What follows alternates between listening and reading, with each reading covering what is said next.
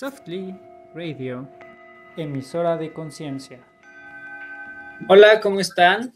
Espero se encuentren muy bien. El día de hoy tenemos en nuestro capítulo de Softly, tenemos un invitado especial que es Karina Bundis. Hola Karina, buen día. Hola, ¿qué tal Eric? Buen día. Hola X, buen día, ¿cómo están? Muy bien, gracias, mucho gusto. Ya vimos aquí que, que tienes eh, programación neurolingüística, tanatología. Platícanos más de ti. Bueno, eh, ejerzo como psicóloga desde hace como 17, 18 años. Eh, antes de ser psicóloga, me armé o me compuse como numeróloga desde hace como 24, 25 años, porque realmente estudié una licenciatura antes de todo eso, ¿no? Que no tiene nada que ver con estos temas, pero bueno, eh, a partir de que estudio numerología, empiezo a direccionarme hacia otro tipo de conocimiento, interesarme por otro tipo de cosas que no necesariamente eran lo establecido a lo mejor a nivel académico en la escuela o en la universidad. Y bueno, me empecé a apasionar por los temas cuánticos, las vidas pasadas, los registros akáshicos y todo ese tipo de cuestiones que también componen a los seres humanos.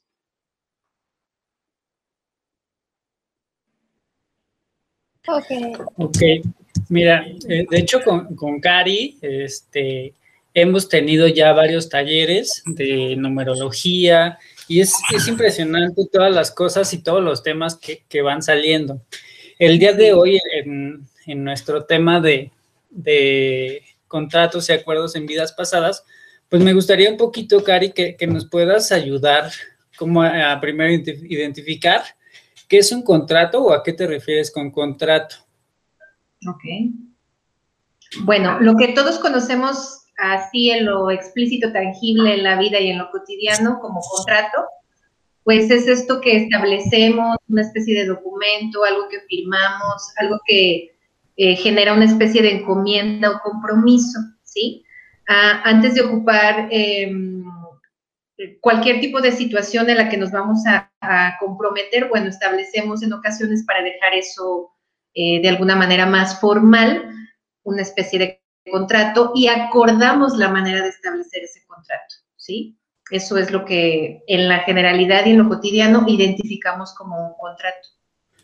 Ok, sí, sí, si bien entiendo, posiblemente podría ser un contrato lo que yo vengo a vivir con mi mamá, con mi papá, con mis hermanos, con mi pareja, o el tipo de trabajo que tengo, o las, o las situaciones de vida que, que me van ocurriendo. Así es, Eric. De hecho, es más común de lo que nos podemos llegar a imaginar. O sea, hay infinidad de acuerdos y contratos que establecemos para, eh, ahora sí que vivirlos o vivenciar en las experiencias de cada encarnación o de cada vida que experimentamos. Y eh, tiene mucho que ver con el que yo me relaciono, eh, con quién convivo, si elijo a mi padre, a mi madre, a mis hermanos, a mi pareja, este, a mis enemigos, a mis amigos, el tipo de carrera que a fin de cuentas empiezo a desempeñar, lo que sí, lo que sí me gusta, lo que no me gusta, pero de todas formas lo hago aquello con lo que me peleo, genero resistencia, me conflictúo, todo, todo, todo tiene que ver en muchas de las grandes ocasiones con respecto a la información que traemos acarreando em, y que está contenida, de hecho, en nuestra fecha de nacimiento, principalmente en el mes de nacimiento, nos da esa antesala de toda esa información con la que tú ya has lidiado y has experimentado en otra vida, todo eso que no has logrado terminar de comprender, resolver, solucionar, entender.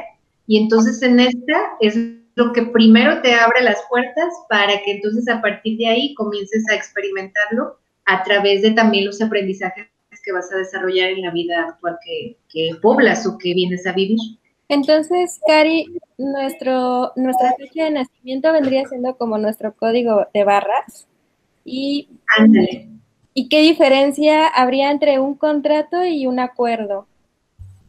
Eh, que ahí ya más específicamente empezamos a entender qué tipo de cuestiones ah, están establecidas y marcadas de una forma muy, pero muy, muy presente, que también, como pueden ser favorables, pueden no contribuir y no sumar mucho, ¿no? O también están preparadas para que yo las traspase, las trascienda, aprenda, las entienda y que eso me ayude a avanzar, evolucionar o a trascender, porque hay ocasiones en las que no logramos comprender que no solamente es que yo elegí a mis padres o elegí a la pareja con la que me topé o me volví a encontrar con alguien que no había solucionado algo en otro momento de mi vida, sino que en el momento en que yo empiezo a experimentar cosas que me empiezan a costar trabajo, que aunque yo me empeñe en solucionarlas, no las resuelvo.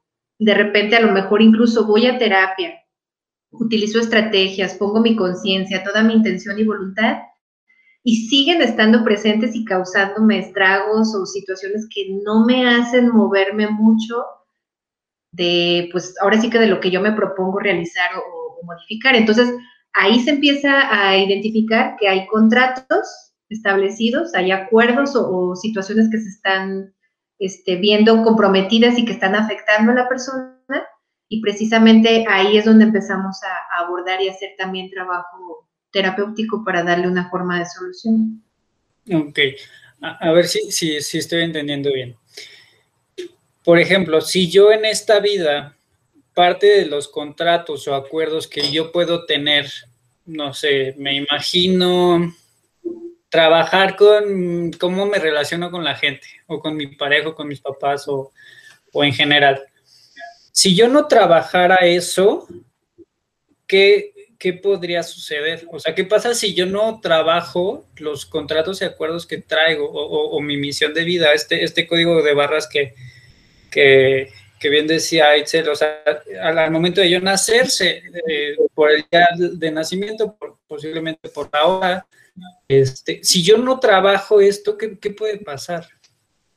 Bueno, va a repercutir mucho en que si te afecta y es un problema o no te afecta y no es un problema. O sea, ahora sí que diríamos como en terapia, no es un problema lo que no es un problema, ¿no? Entonces, si la persona empieza a tener eh, situaciones que le empiezan a, a, generar estragos o dificultades, entonces ahí eso me está dando una alerta de ponte a trabajarlo.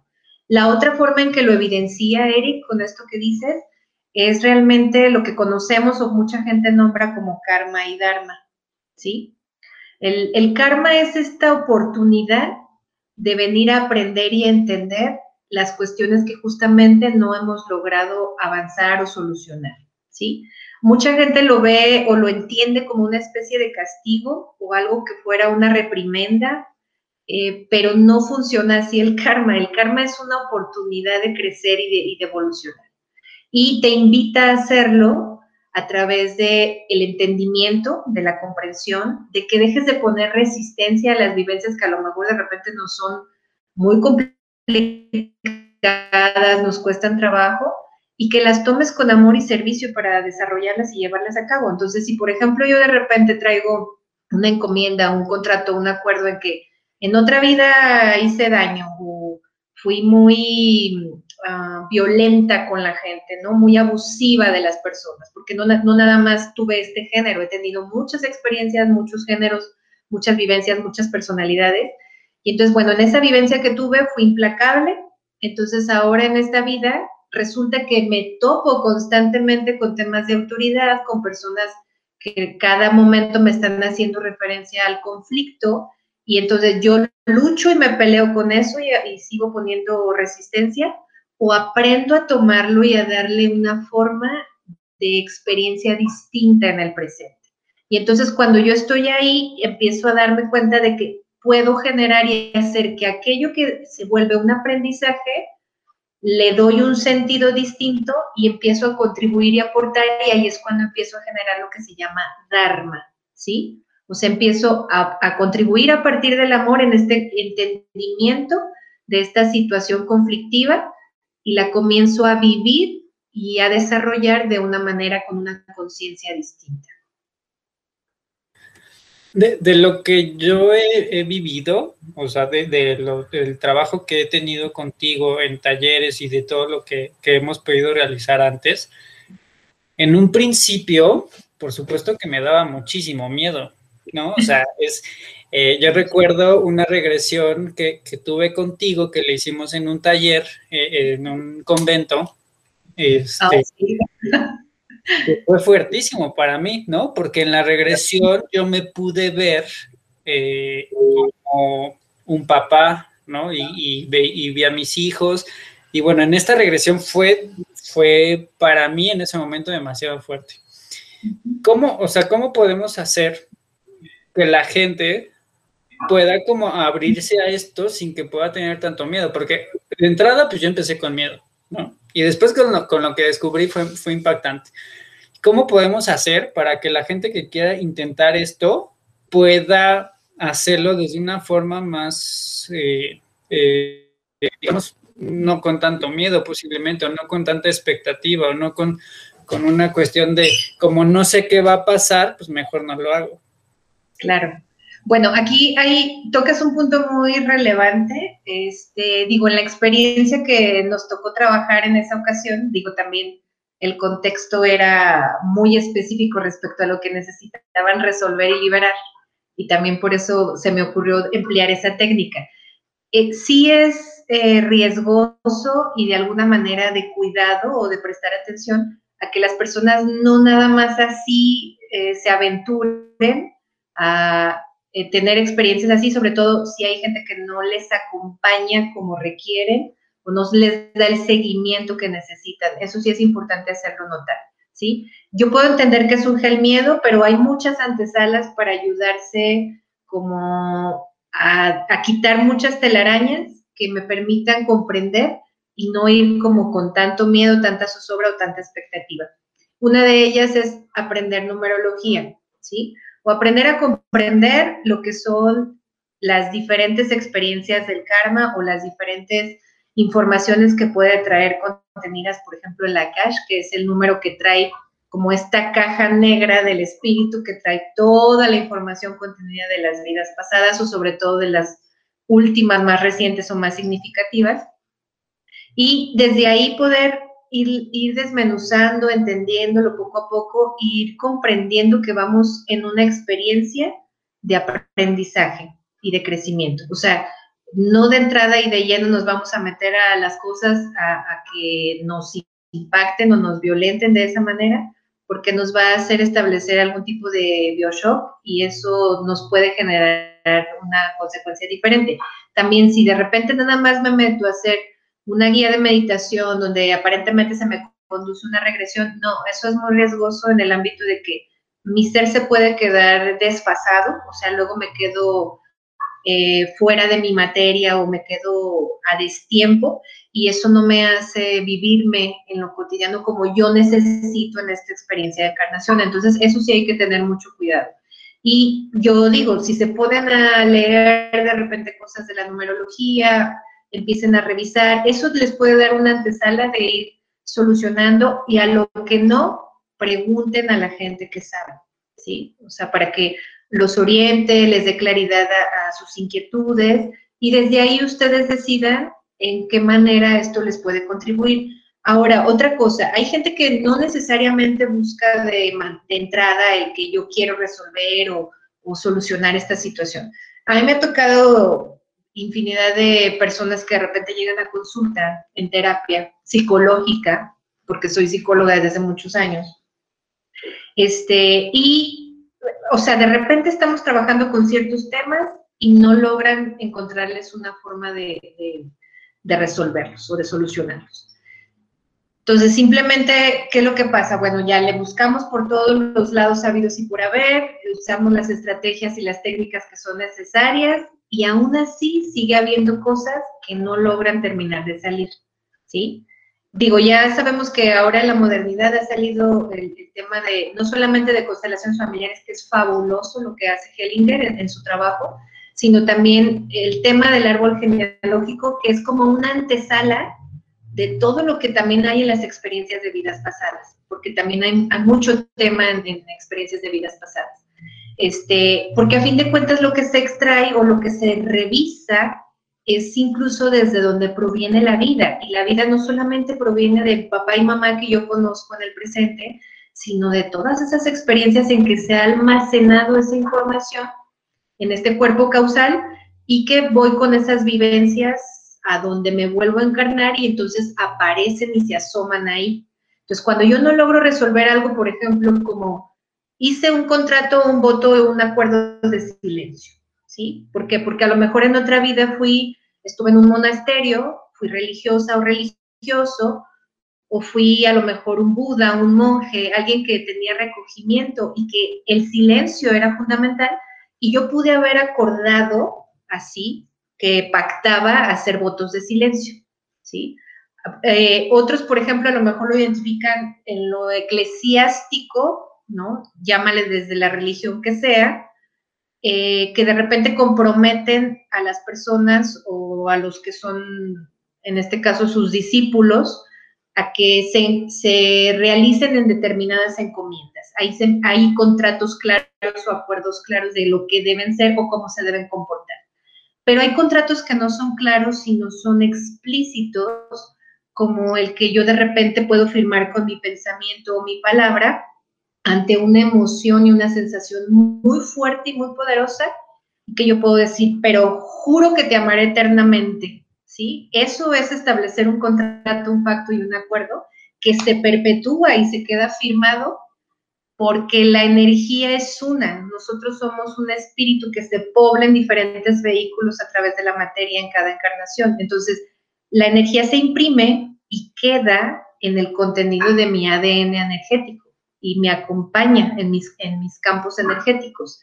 Entonces, cuando yo de repente llego y resulta que, sabes que Karina, quiero convivir, no me sale, me cuesta mucho trabajo hablar.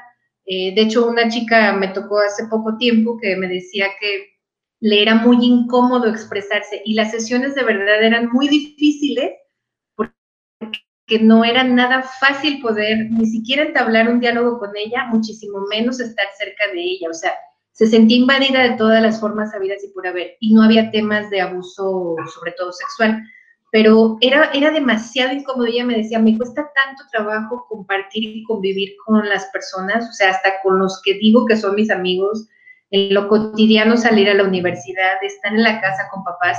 Entonces, trabajando con diversos temas, pues no era o no venía directamente del árbol genealógico, no venía de lo inmediato en lo cotidiano. Cuando nos ponemos a trabajar en, un ámbito regresivo, de una terapia regresiva, encontramos y fue maravilloso porque uno de los votos y juramentos que ella había hecho era justamente porque había asesinado a muchísima gente, era un varón, y había matado a muchísima gente. Y ante esta masacre que hizo y que perpetuó con tanta gente, lo que a él le impresiona en ese momento, él, él mismo se jura y se compromete que nunca va a volver a hablar de eso, de eso tan terrible que hizo, ¿sí? Que cometió. Y entonces, o sea, nos da la claridad en el presente del cómo es que estaba perpetuado ese voto de silencio, ese contrato, ese acuerdo. Y por eso ella era sumamente silenciosa.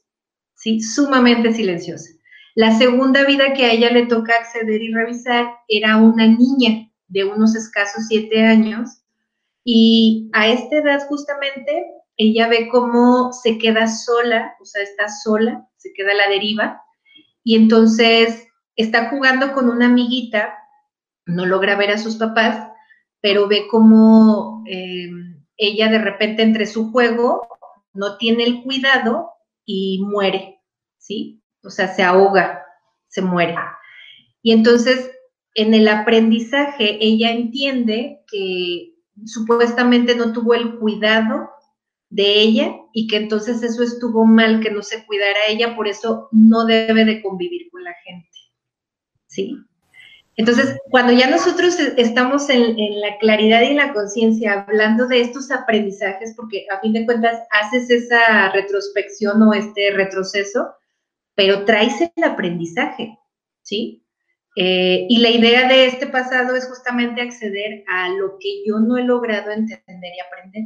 Cuando nos ponemos a trabajar ya en el presente con esta información, ella de verdad hace un ajuste y un cambio ella en cuanto a estas cosas que yo también creí de mí en esas vivencias y que habían estado comprometidas todo este tiempo, ¿no? Por eso yo no podía funcionar diferente.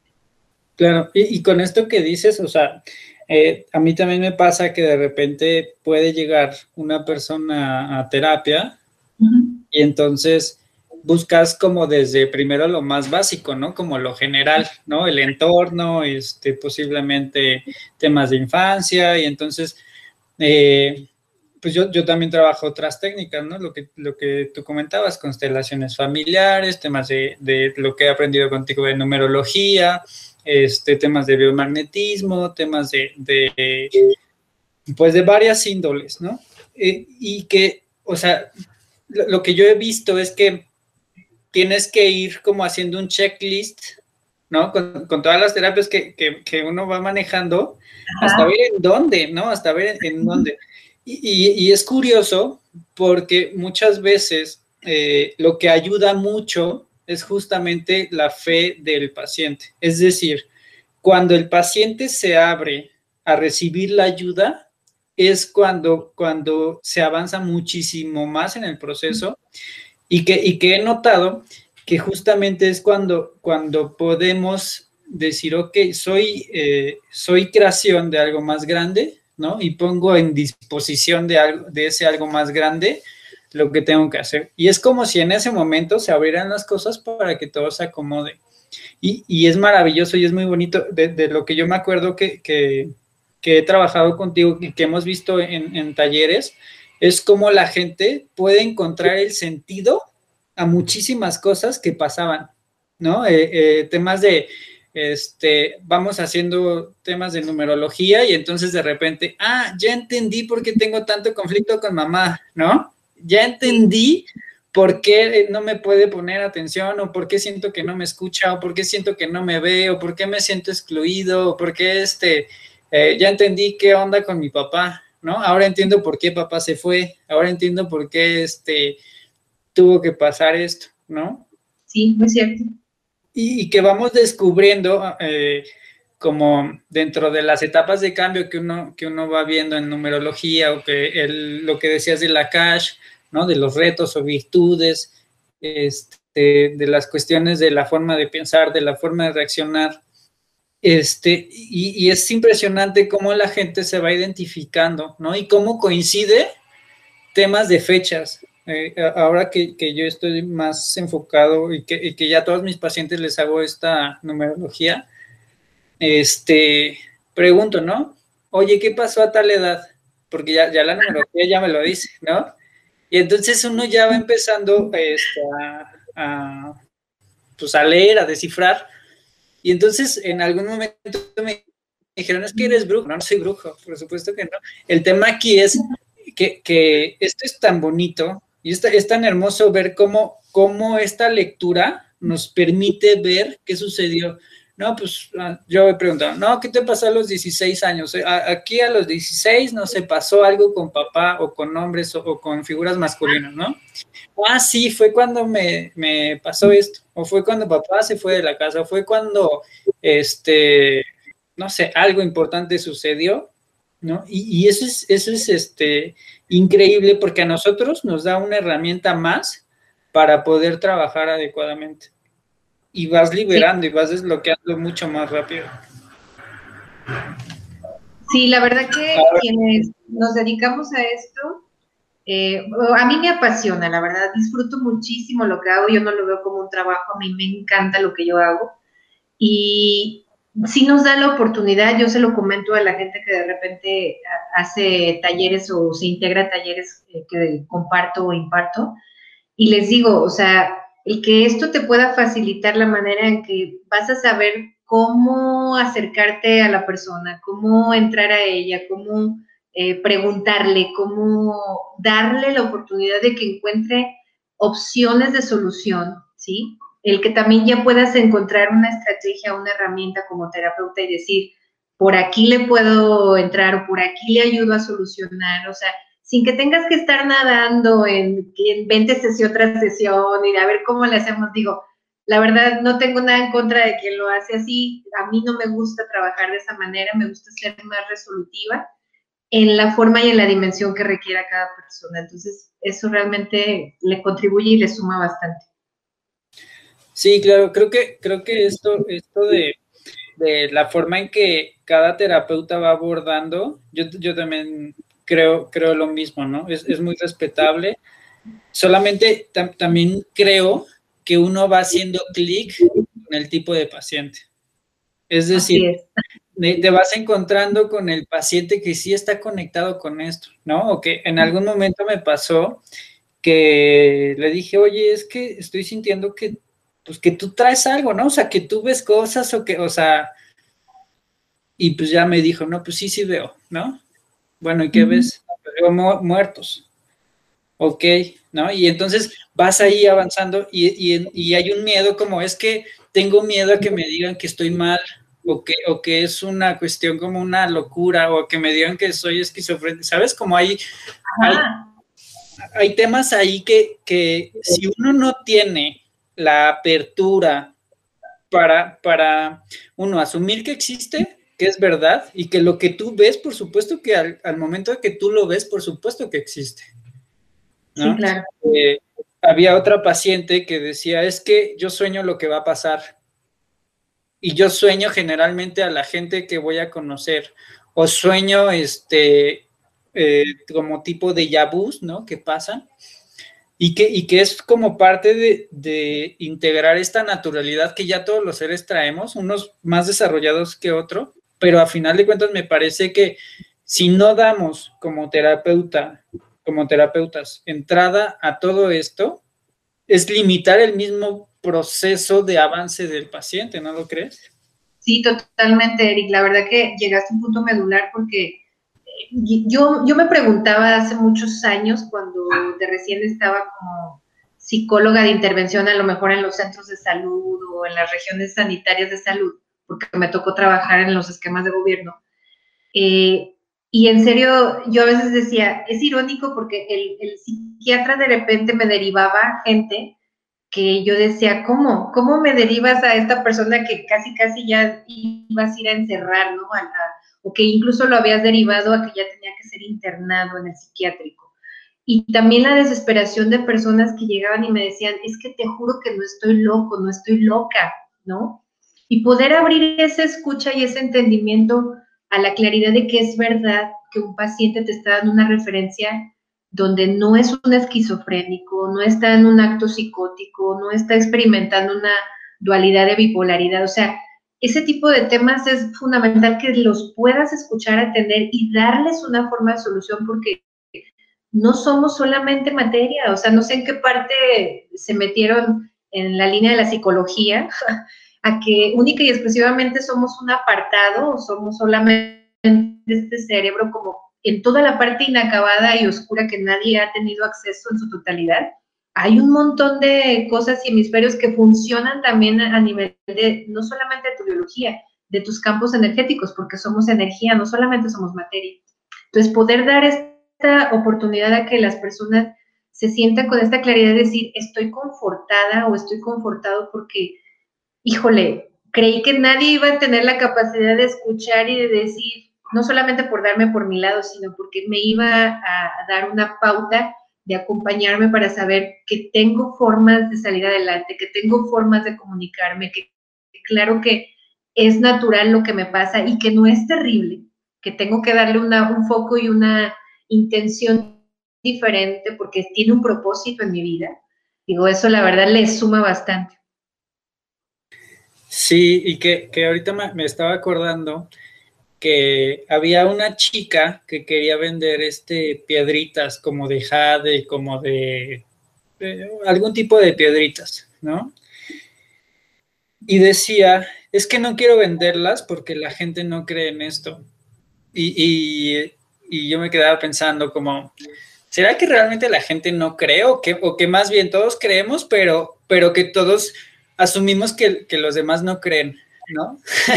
Entonces, porque al final de cuentas nuestra propia cultura así es. O sea, nuestra propia cultura es tan nutritiva que tiene 20 mil cosas simbólicas y que, y que manejamos mucha fuerza a partir de eso, ¿no? O sea, no es, no es da gratis que, que, las películas que tienen que ver con muerte, ¿no? Como la película de Coco, como la película de eh, la última que salió de Soul, que, que, tengan tantos elementos simbólicos y que tengan tanto éxito justo por eso, y, que tantas culturas de otros países se acerquen a México por la riqueza cultural y que a final de cuentas este tipo de cosas son parte de esta riqueza cultural.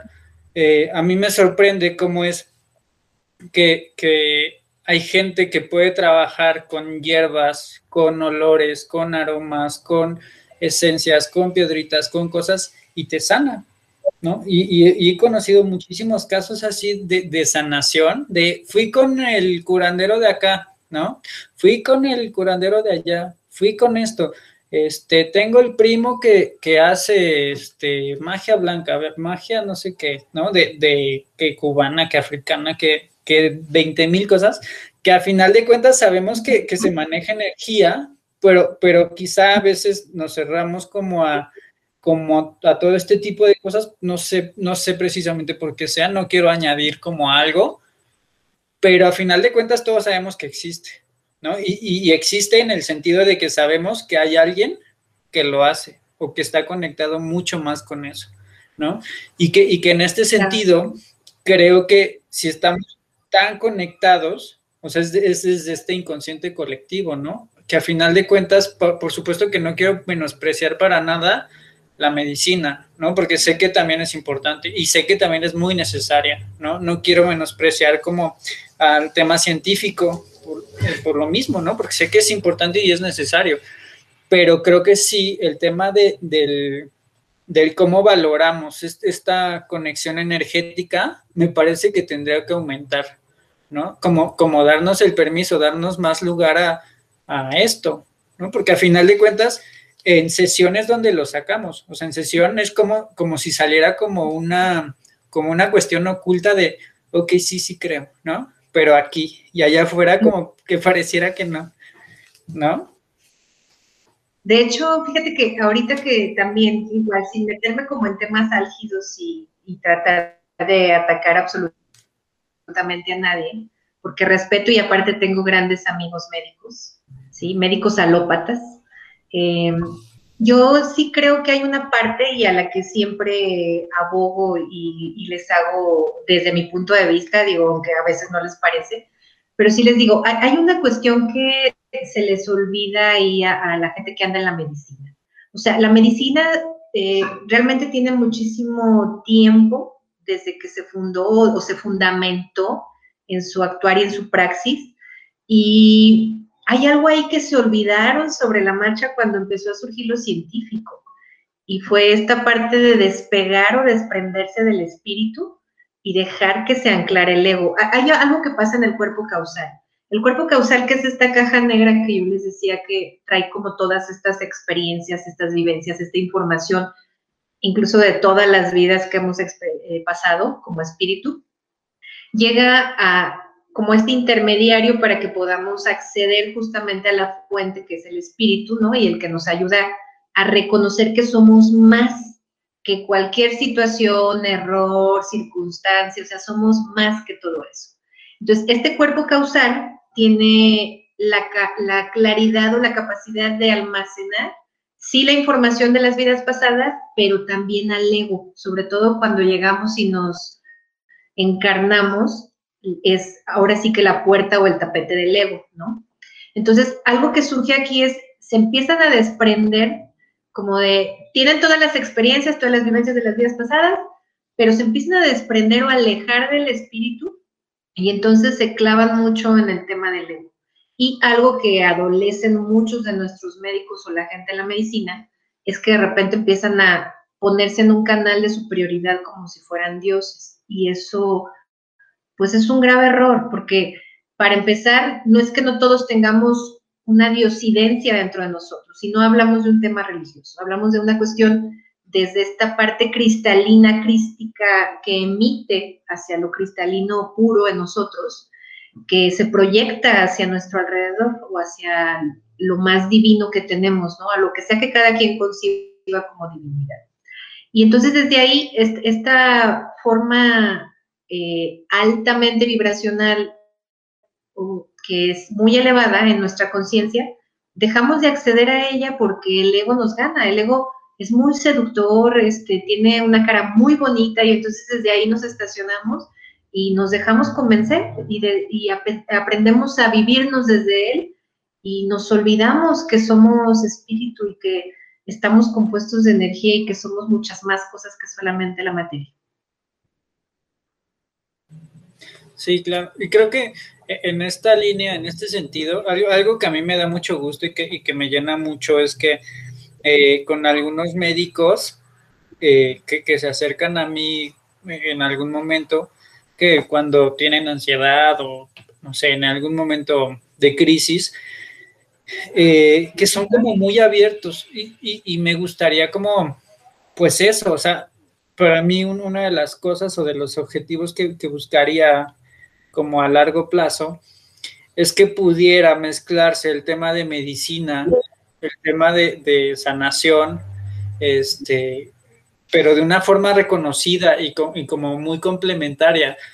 Eh, de, los casos que yo me enteré eh, de los doctores que, yo vi cuando estaban en área COVID y que y les daban estos temas de ansiedad, había muchos doctores muy amorosos que justamente cuando una persona estaba en el hecho de muerte, eh, había quienes rezaban, había quienes eh, permitían que, se hiciera algún tipo de, de, oración, de, de, conexión con Dios, de conexión con algo más grande. Y eso me parece muy bello, porque a final de cuentas el médico está dando lugar a la parte de la esencia y a la parte espiritual del ser humano, ¿no? Y que me parece muy respetable y muy bueno. Es decir, eh, ahí es donde el, médico se humaniza y entonces toma conciencia de, la situación en la que está el paciente, ¿no? Y me, pareció muy amoroso muchas, muchas acciones que vi, eh, bueno, más bien no que vi, que, que escuché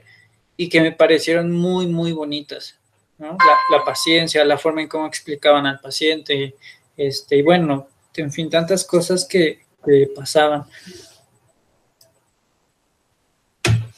De hecho, en eso que comentas, sí, o sea, tenemos a, médicos que la verdad son muy humanos, muy, muy comprometidos con lo que hacen, muy metidos en su labor.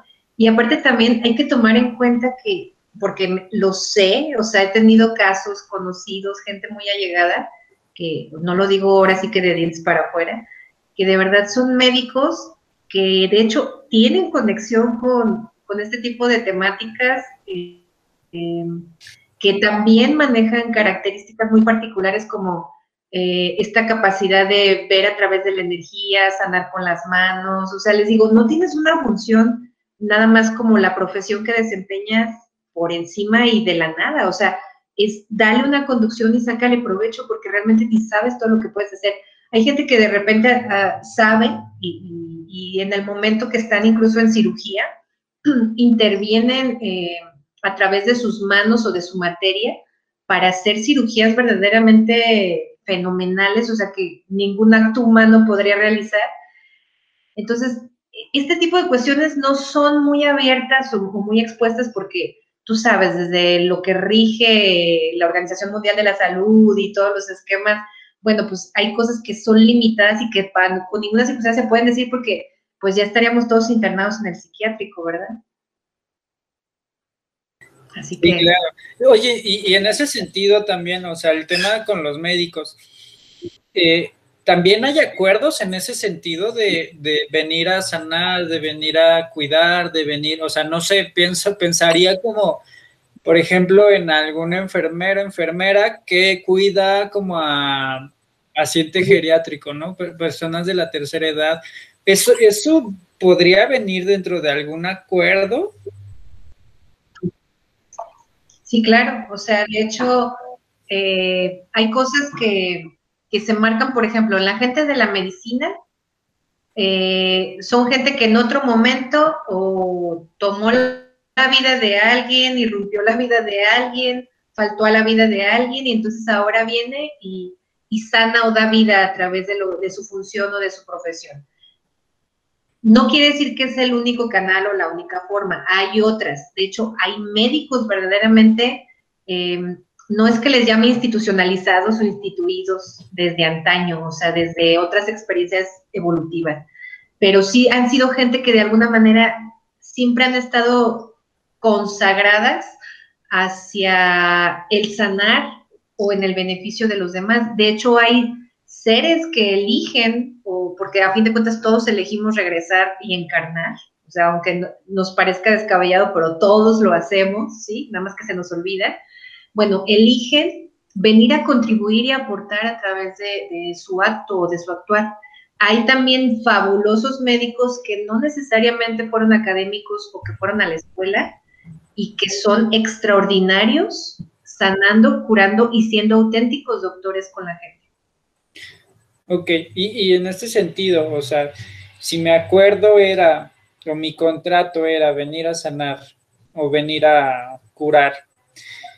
Y si yo soy como algún médico que se dedica como, como más en, la forma que hablabas del ego, ¿no? De, cubrir un ego de una imagen o de eh, simplemente generar ingreso, como podría, o sea, cómo, cómo, se transformaría para una siguiente vida o qué es lo que ocasionaría? porque hablabas del karma y del, dharma, ¿no? Entonces, que, hablabas como esta parte de, entender, trascender, de, de, contribuir, ¿no? A partir del dar. Pero si se da y no, o sea, pero si se da, pero como a se da desde una manipulación ¿Ahí qué puede pasar? Pues depende, porque ahora sí que nuestras elecciones para las encarnaciones sucesivas van a depender de lo que no completamos, de lo que no integramos o lo que no aprendemos, ¿sí?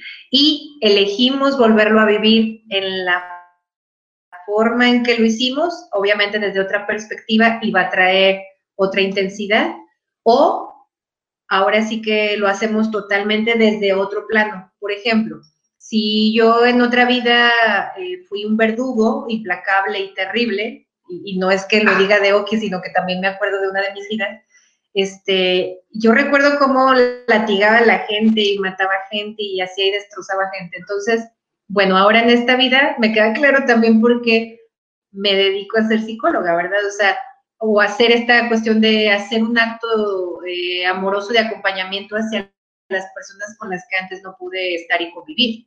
Entonces, ¿qué es lo que elegí aquí? No lo volví a vivir o a elegir desde esta perspectiva donde yo masacreo a los demás.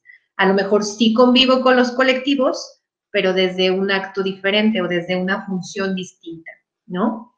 igual con otras personas que de repente en otra vida fueron, eh, ¿cómo se llama? Este, digo, se me viene ahorita a la mente también el, que fueron en otra vida de repente cantantes, ¿no? O, grandes artistas. Y luego en esta vida, bueno, resulta que siguen trayendo dotes artísticos, pero curiosamente no los desempeñan y se van a otra línea totalmente científica, porque si dejaron totalmente completada esa parte de, de, lo artístico y fue algo que les contribuyó y entendieron su totalidad, bueno, ya no lo traen como un rezago o una carga kármica en el presente y por eso se van a la línea a lo mejor de lo científico, de empezar a, funcionar en otro, en otro actuar que no sea lo, lo, artístico. Pero también ahí hay que ver si esta otra parte les ayuda a integrar lo que no han podido entender, porque también todo va a buscar un equilibrio, no, no, solamente nos vamos a vivenciar repetidamente en un solo escenario o en una sola personificación, sino que vamos a tener diferentes recorridos para poder eh, completarnos, crecer y trascender o, avanzar, porque esto es, cíclico y lo que estamos buscando constantemente pues es el crecimiento, el aprendizaje. Ok. Ah, ah, eh, ahorita que, estabas platicando, eh, se me vino a la mente, o sea, si, si tú veniste como justamente como terapeuta a hacer este como tema de, sanación y, dar camino, ¿qué pasa con la gente que no encuentra su camino? O sea, ¿qué, podrías decirle a, la gente que nos está escuchando en este momento? Que yo, yo he visto casos donde la gente busca por un lado y no encuentra, busca por otro lado y no, algo no llena, algo no está, algo falta, es como, eh, como si, si, estuvieran perdidos de alguna forma o como si no encontraran el canal. Eh, ¿qué, ¿qué, podrían hacer eh, este, este, estas personas? Bueno, algo que sería maravilloso es que les podamos dar una orientación o tengan una claridad de, de lo que son sus talentos, sus verdaderas habilidades y desde ahí se pongan a aprovecharlas. O sea, lo primero que puede llegar a ver una persona que a lo mejor no esté inmiscuida con nada de estos temas, no tiene alguien que le pueda decir cómo, bueno, es revisa qué talentos tienes. No es nada más que me gusta, o sea, es en qué verdaderamente eres bueno o qué te sale bien.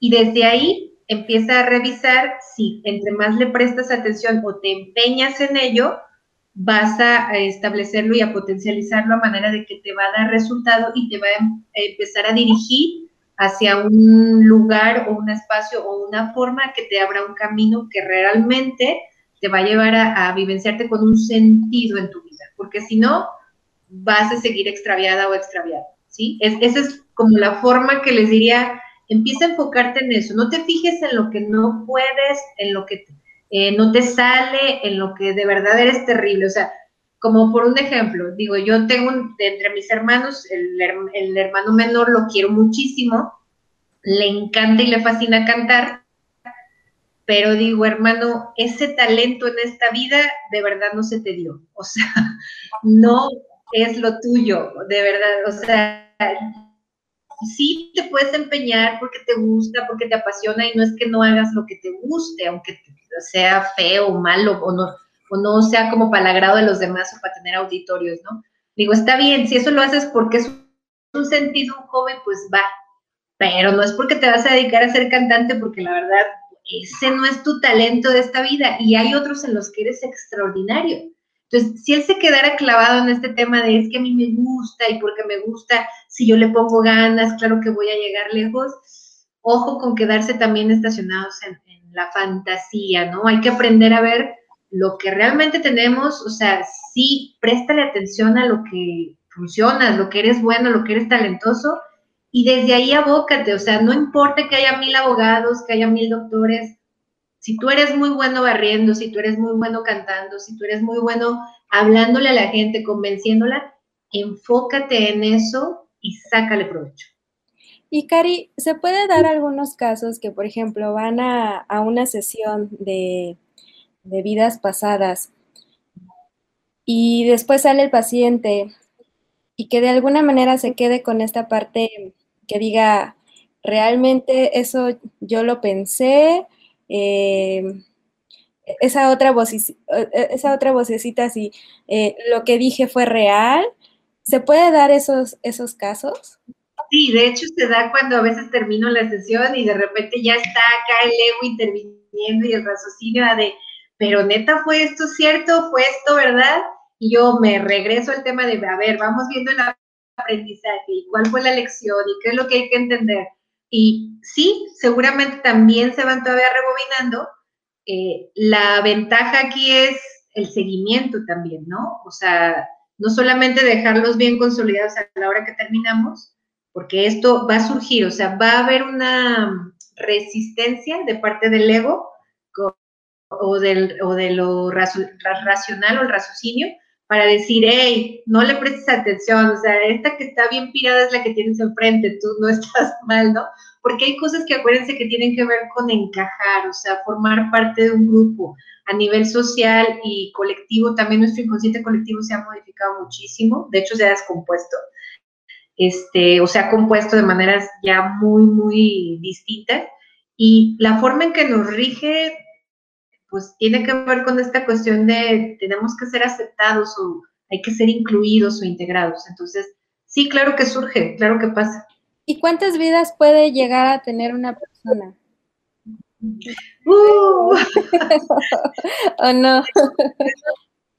periodos cíclicos de 108 vidas, ¿sí? Se, van, se concretan periodos de 108 vidas. No quiere decir que nada más tenemos 108 vidas, no O sea, somos espíritus que vamos encarnando en ciclos de 108 vidas. Ok.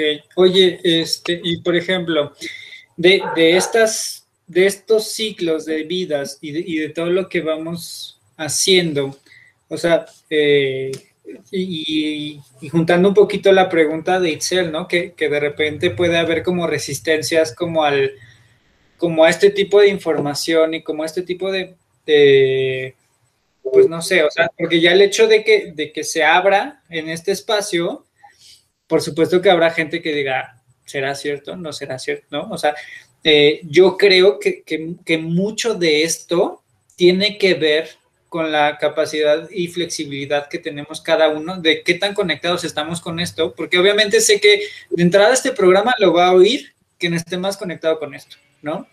Y, de ahí en adelante, eh, el tema de, cuántas vidas llevaré, de cuántas, no, sé qué tanto, o sea, no sé qué tan fácil pueda saber identificar, o sea, se puede identificar, este, pero a final de cuentas yo, yo creo que lo mejor que, podemos hacer como en este momento es decir, bueno, de la vida que estoy teniendo en este momento, ¿qué es lo mejor que puedo hacer?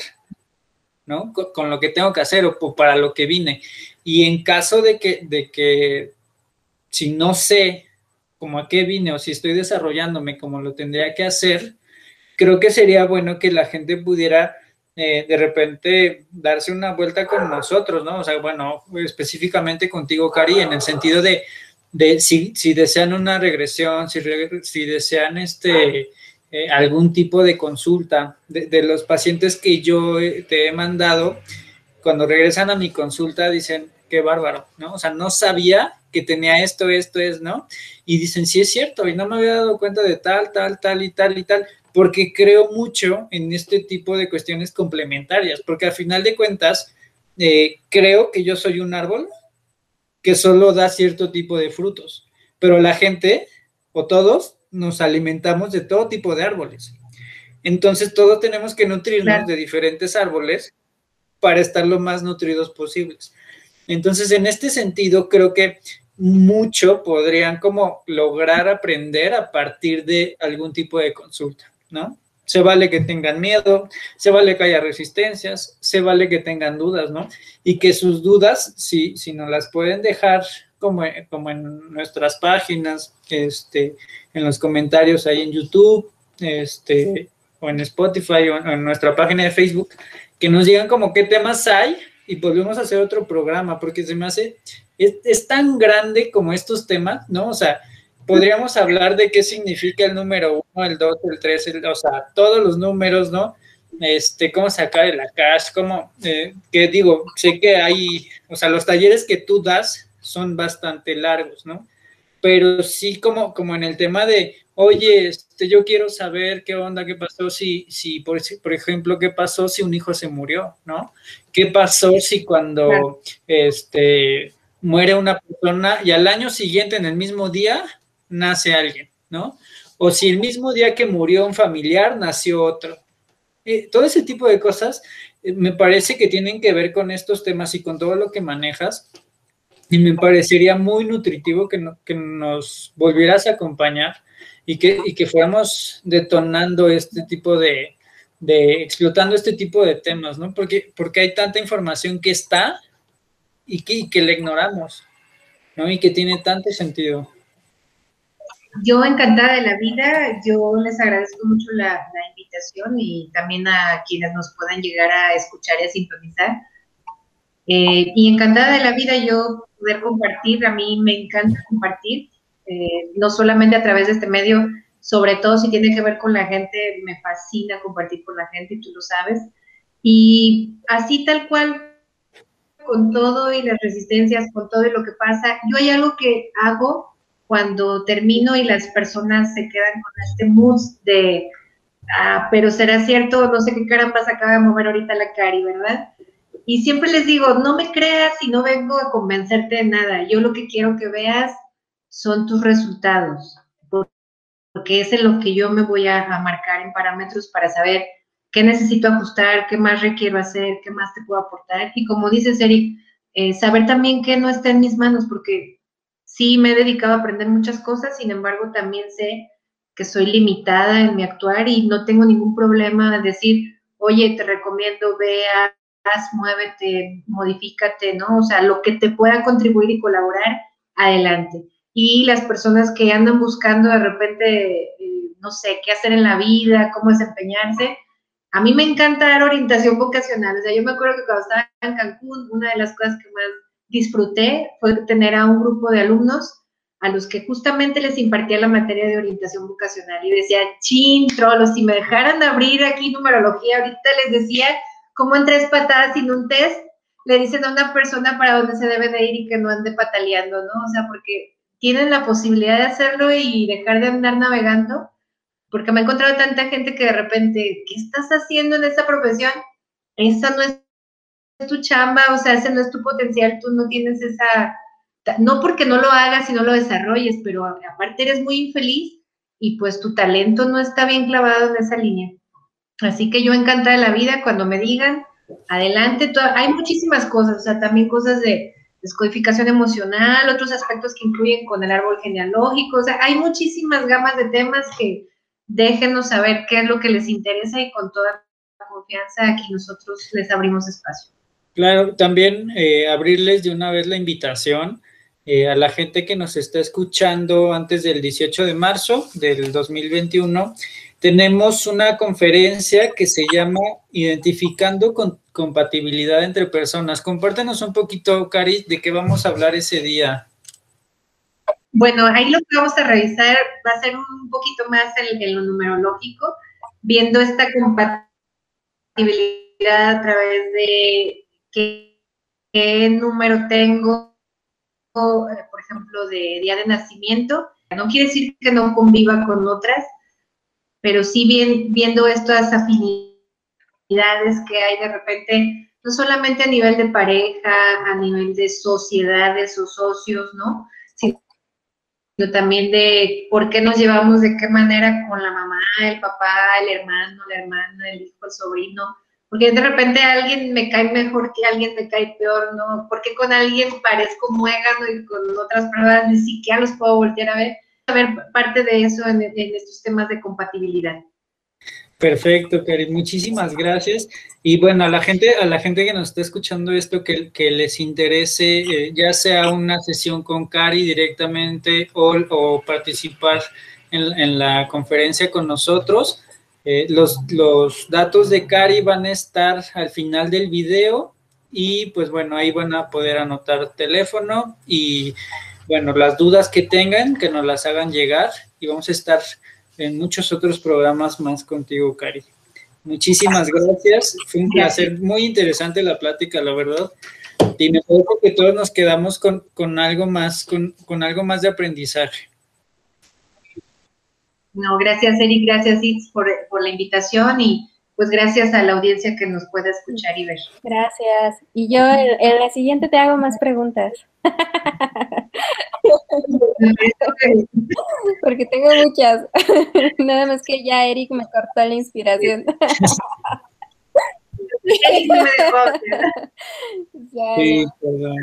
Bueno, pues muchísimas gracias. Esto es Soft Radio. Nos estamos comunicando en siguientes episodios con ustedes. Gracias, querido público. Hasta luego. Buenas noches. Bye. Softly Radio, emisora de conciencia.